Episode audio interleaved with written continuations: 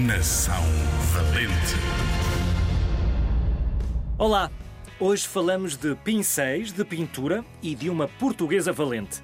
Já ouviste o nome Paula Rego? Ah, eu sim. Os quadros dela são muito apreciados em todo o mundo. Maria Paula Figueiroa Rego nasceu em Lisboa em 1935. Estudou em Portugal e mais tarde foi estudar artes no Reino Unido. Os quadros dela despertaram interesse em vários países. Em Portugal, recebeu uma bolsa para estudar contos infantis e fez uma exposição com várias obras sobre artes e tradições portuguesas. Mais do que pintar um quadro ou fazer um desenho, Paula Rego parece sempre contar uma história.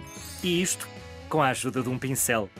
Tem vários quadros conhecidos, mas o meu preferido chama-se Gatos Egípcios. Eu também adoro gatos. Já alguma vez foste a Cascais? Eu já, mas se calhar há muitos zigue-zagueiros que não. Pronto, é verdade. Mas é lá que podes encontrar a Casa das Histórias de Paula Rego.